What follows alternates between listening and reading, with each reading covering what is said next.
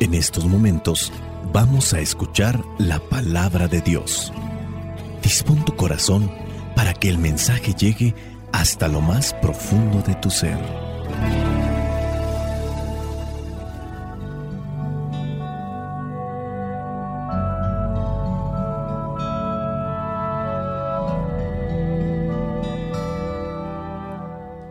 El Evangelio que la iglesia nos presenta para el día de hoy corresponde a Lucas, capítulo 11, versículos del 37 al 41. Dice así, Cuando Jesús dejó de hablar, un fariseo lo invitó a comer en una casa, y Jesús entró y se sentó a la mesa. El fariseo se extrañó al ver que no había cumplido con la ceremonia de lavarse antes de comer, pero el Señor le dijo, Ustedes los fariseos limpian por fuera el vaso y el plato, pero por dentro ustedes están llenos de lo que han conseguido por medio del robo y la maldad. Necios. ¿No saben que el que hizo lo de afuera hizo también lo de dentro? Den ustedes sus limosnas de lo que está dentro y así todo quedará limpio. Palabra de Dios. Te alabamos, Señor. Señor Jesucristo, nuestro divino Salvador. Gracias te damos por tu infinito amor. Te escuchamos en la palabra te recibimos y adoramos en la Eucaristía, te servimos en los hermanos.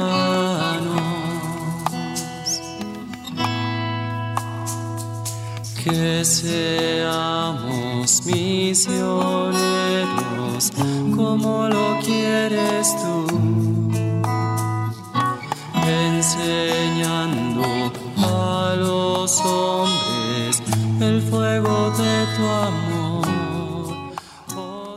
si a ti te invitaran a comer y la persona que te invita a comer comenzara a criticarte por alguna cuestión, podría ser de religión, podría ser también cuestión política, algo tan común, o incluso ya está con otro tipo de cuestiones. Hay tantas y tan diversas. Si te invitaran a comer y comenzaran a criticarte, ¿responderías a los ataques? ¿Responderías a las críticas? En el pasaje del día de hoy encontramos a un fariseo que invitó a Jesús a su casa para comer. Y Jesús viene y se sienta a la mesa y entonces miró algo el fariseo en Jesús que le extrañó, teniendo en cuenta que ellos son muy observantes de la ley y sin duda conocen de Jesús y están algunos de ellos buscando el momento para comenzarle a atizar, comenzarle a decir de sus cosas.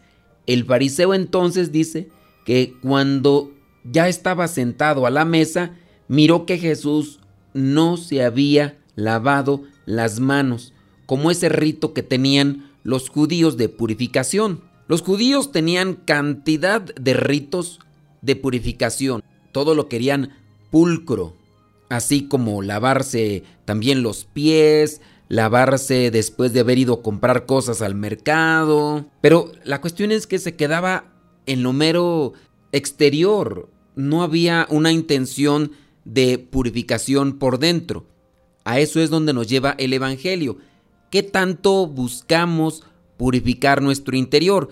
Muchas veces nos cuidamos más en lo exterior que en el interior. Hay algunas personas que tienden a ser demasiado escrupulosas para la limpieza.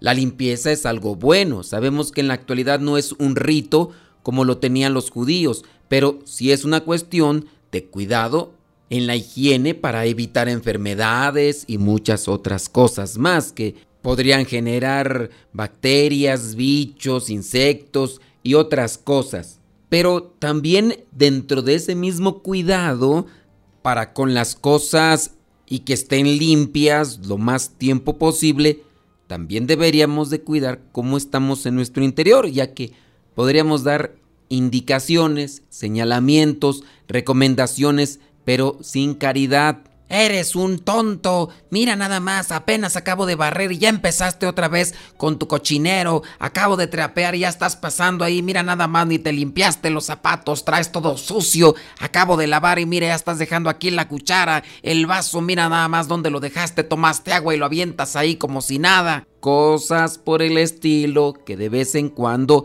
se escuchan y con exageración. Digamos, hay que cuidar la limpieza, hay que exigir limpieza, pero hay que también analizar de qué manera estamos exigiendo algo que es bueno, que a su vez es perjudicial, es decir, el cómo decimos las cosas. Dejamos ese punto aparte y nos regresamos nuevamente al Evangelio. Jesús tiene la valentía para responder ante las críticas. Digamos que sabe defender su posición, defiende su pensamiento y a pesar de que este fariseo lo está invitando a comer y Jesús aceptó, Jesús le responde ante la crítica que en el pasaje no lo expresa de manera literal. Es decir, aquí el fariseo no le dice, voy a qué, mira nada más, te invité a comer a, a mi casa y ni siquiera eres capaz de, de hacerte el rito de lavarte las manos, de purificártelas. No lo dijo, lo pensó. Jesús conoce los pensamientos y Jesús le responde a este fariseo cuando se extrañó de que Jesús no cumplió con ese rito. Ustedes los fariseos limpian por fuera el vaso y el plato, pero por dentro ustedes están llenos de lo que han conseguido por medio del robo y la maldad. Jesucristo, si bien es Dios, también nos está enseñando un camino a recorrer, el camino de ser profeta. Hay que denunciar las cosas malas, porque en el caso de estos fariseos se están aprovechando de las mujeres que han quedado viudas y aquí Jesucristo se los remarca. Por dentro ustedes están llenos de lo que han conseguido por medio del robo y la maldad.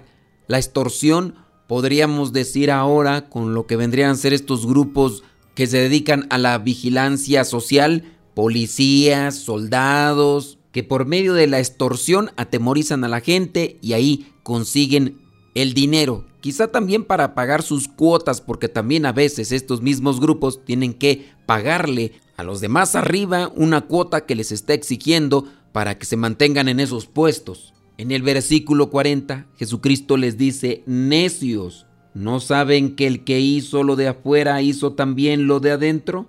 Hablando de una purificación extrema, escrupulosa, a la que se están apegando los fariseos, Jesucristo les remarca, les recalca y les recuerda que hay que estar limpios por dentro y por fuera. Hablando de la extorsión de muchos políticos que manejan discursos elocuentes, demagogia pura, que son capaces de engañar a cualquiera, tanto que lo convencen y lo hacen que sea su fiel seguidor y hasta defensor, porque hay cosas que no cuadran.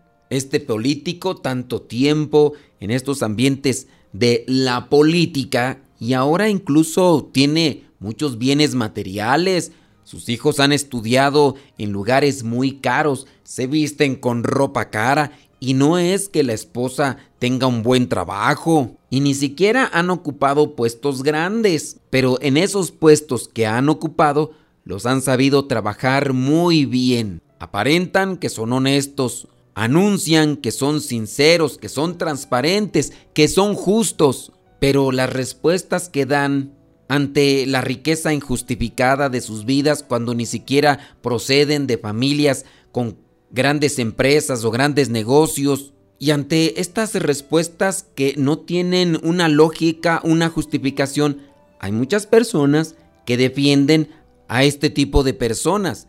Y esto hablando de la cuestión política, pero también en la cuestión religiosa los hay. Ahorita ya con el uso del Internet, muchos han logrado hacer sus sectas virtuales. No hay necesidad de construir un lugar donde comiencen a contactar a la gente. Ahora el Internet ha ayudado a este tipo de lobos disfrazados de corderos para engañar a la gente.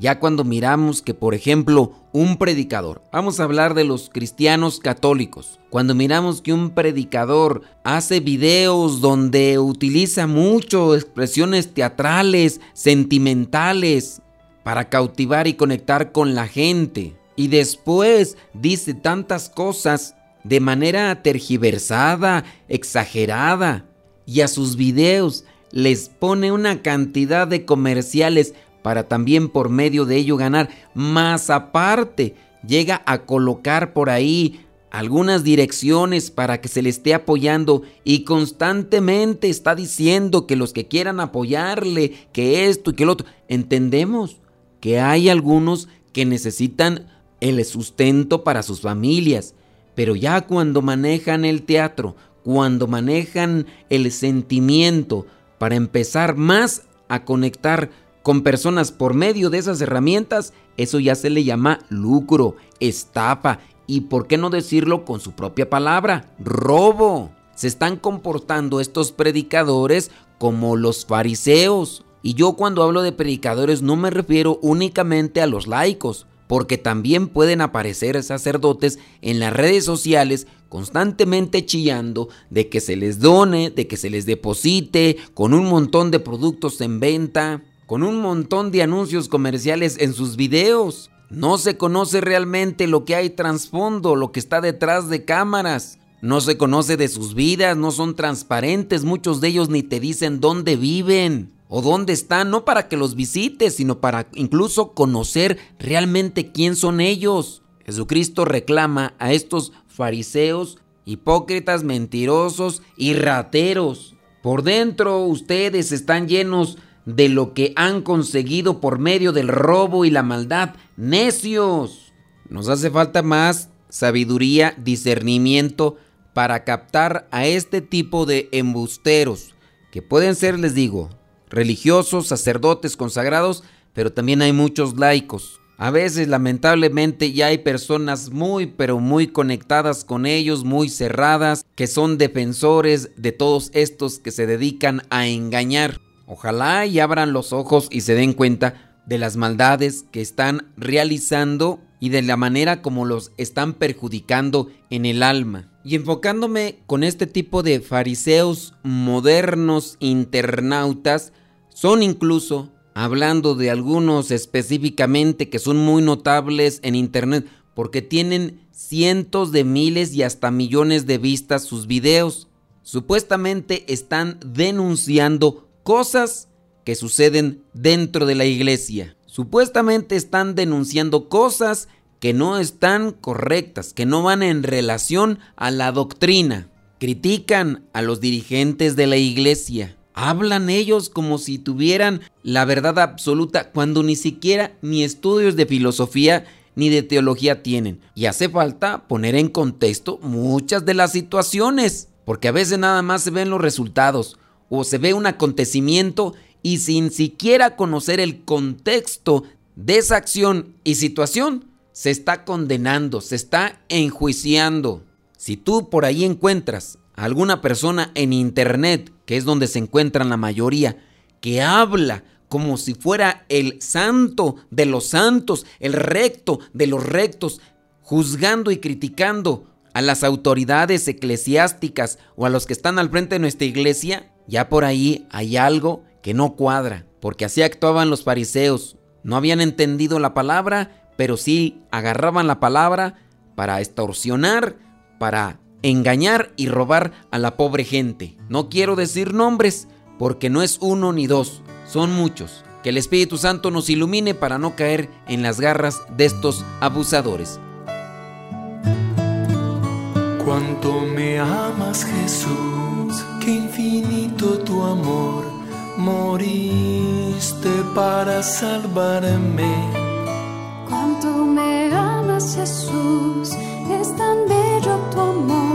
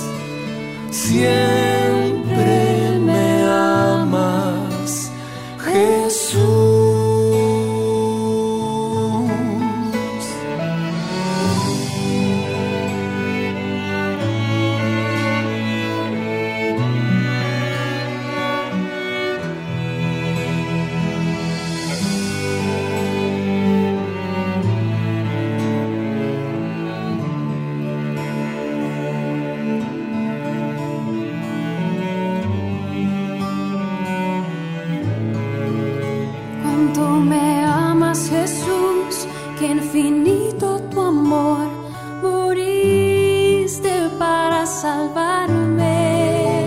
Cuánto me amas Jesús, es tan bello tu amor. Nos ponemos ante la presencia de Dios para que ilumine nuestros pensamientos y nuestras palabras y que nuestras acciones sean conforme a su designio en cada uno de nosotros, conforme a su voluntad. Bendito y alabado sea, Señor, por este nuevo día que nos concedes, por esta oportunidad que nos das para corregir nuestros defectos, acercarnos más a ti, reconciliarnos con nuestros seres queridos con los que nos hemos disgustado y enojado. Amado Señor, tú nos dices en tu palabra, pidan y se les dará, pero mi Dios, muchas veces aún sin pedírtelo, tú te has encargado de mis asuntos, de cada una de mis necesidades y has derramado un sinnúmero de bendiciones en mi vida y en mi familia. Por eso, y por todo aquello que se me escapa ahorita de la memoria, bendito y alabado sea, Señor. Es por ello que en estos momentos quiero darte gracias, porque aún en el instante más pequeño, yo puedo sentir tu presencia rodeando mi vida. Gracias te doy por esta hermosa mañana, Rey de los cielos, porque me permites ver nuevamente a mi familia, porque me permites estar junto a las personas que amo. Y si bien es cierto, algunos de ellos están lejos de casa, te pido que con tu amor pueda abrazarlos a la distancia. Cuídame, poderoso Señor, de cualquier peligro durante este día.